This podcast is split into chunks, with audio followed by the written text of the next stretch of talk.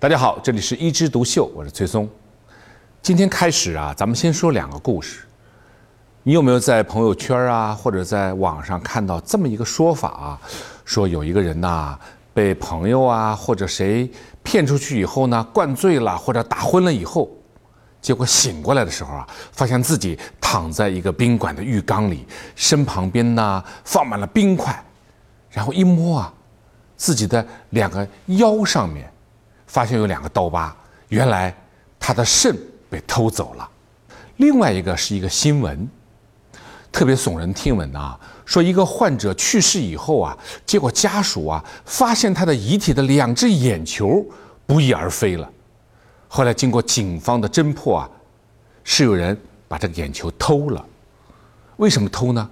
是要偷角膜。哎，那偷角膜是干嘛呢？那就是。角膜移植的需要。据二零一六年《伽马》杂志报道，中国有两百万人因为失明需要进行角膜移植。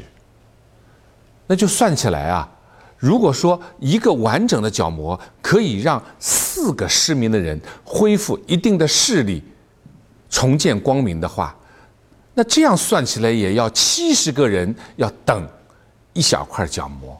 所以绝对是非常非常稀缺的资源。关键是偷了角膜有没有用呢？是因为角膜它没有抗原性，也就是说，这个角膜上面它本来没有分布血管，所以呢，它是有普适性的，就是谁的角膜都可以送给其他人。在武打书金庸的《天龙八部》里面就有这么一个人物叫阿紫，阿紫的眼睛。坏了，后来呢？一个深爱她的一个男人啊，尤坦之把自己的眼睛贡献出来，由虚竹给他做了历史上我们打引号的啊，历史上第一例角膜移植手术。捐献角膜啊，它不用打开人的体腔，不会破坏仪容，而且现在有些单位啊，他摘取角膜的时候啊，他是不把眼球拿出来，而仅仅是取角膜的一块儿。所以呀，很多家属。在患者去世以后，也愿意捐献角膜，但是第一个故事就是一个彻头彻尾的谣言。为什么？因为第一，如果说他偷你的肾，仅仅上去卖钱的话，他不会要你的命。但是把两个肾都拿掉了，而且好像是让你止血，躺在冰块里，但你没有肾的话，你肯定就死掉了。第二个，这个肾被偷走了，到底有用吗？是没有用的。为什么？因为它有很强的抗原性，也就是你这一个不配对的肾，如果一旦植入了其他人体内，不但救不了命，还要害人家的命。我们是不是经常听到有这样的一个案例？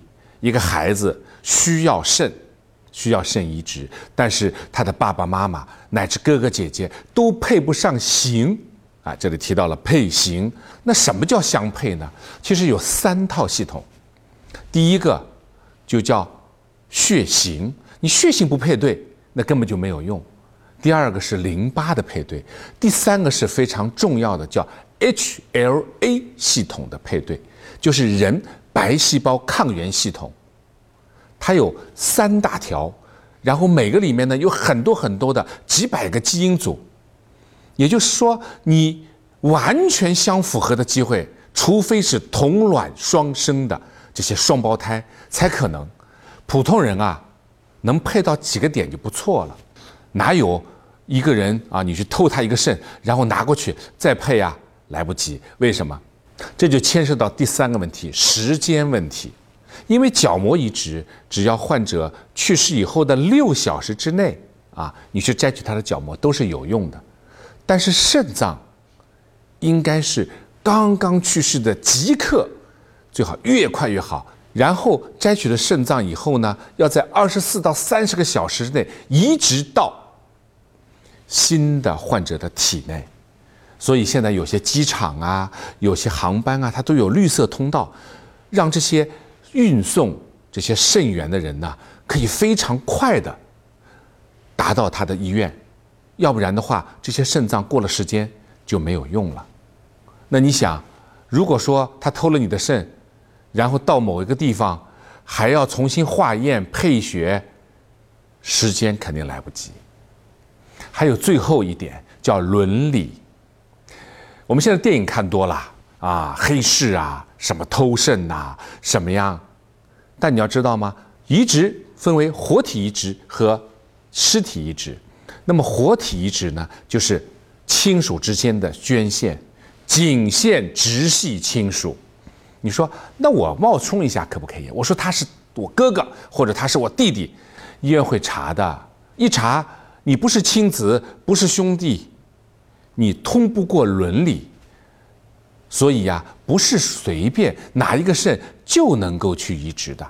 所以说啊，很多谣言的盛行。它是靠什么呢？它是靠阴谋、靠恐吓、靠耸人听闻来传播的。但是谣言止于智者，只要你拥有了一些小小的移植相关的知识，我相信你就会辨别其中的谣言。好，今天我们就聊到这儿，我们下次接着聊。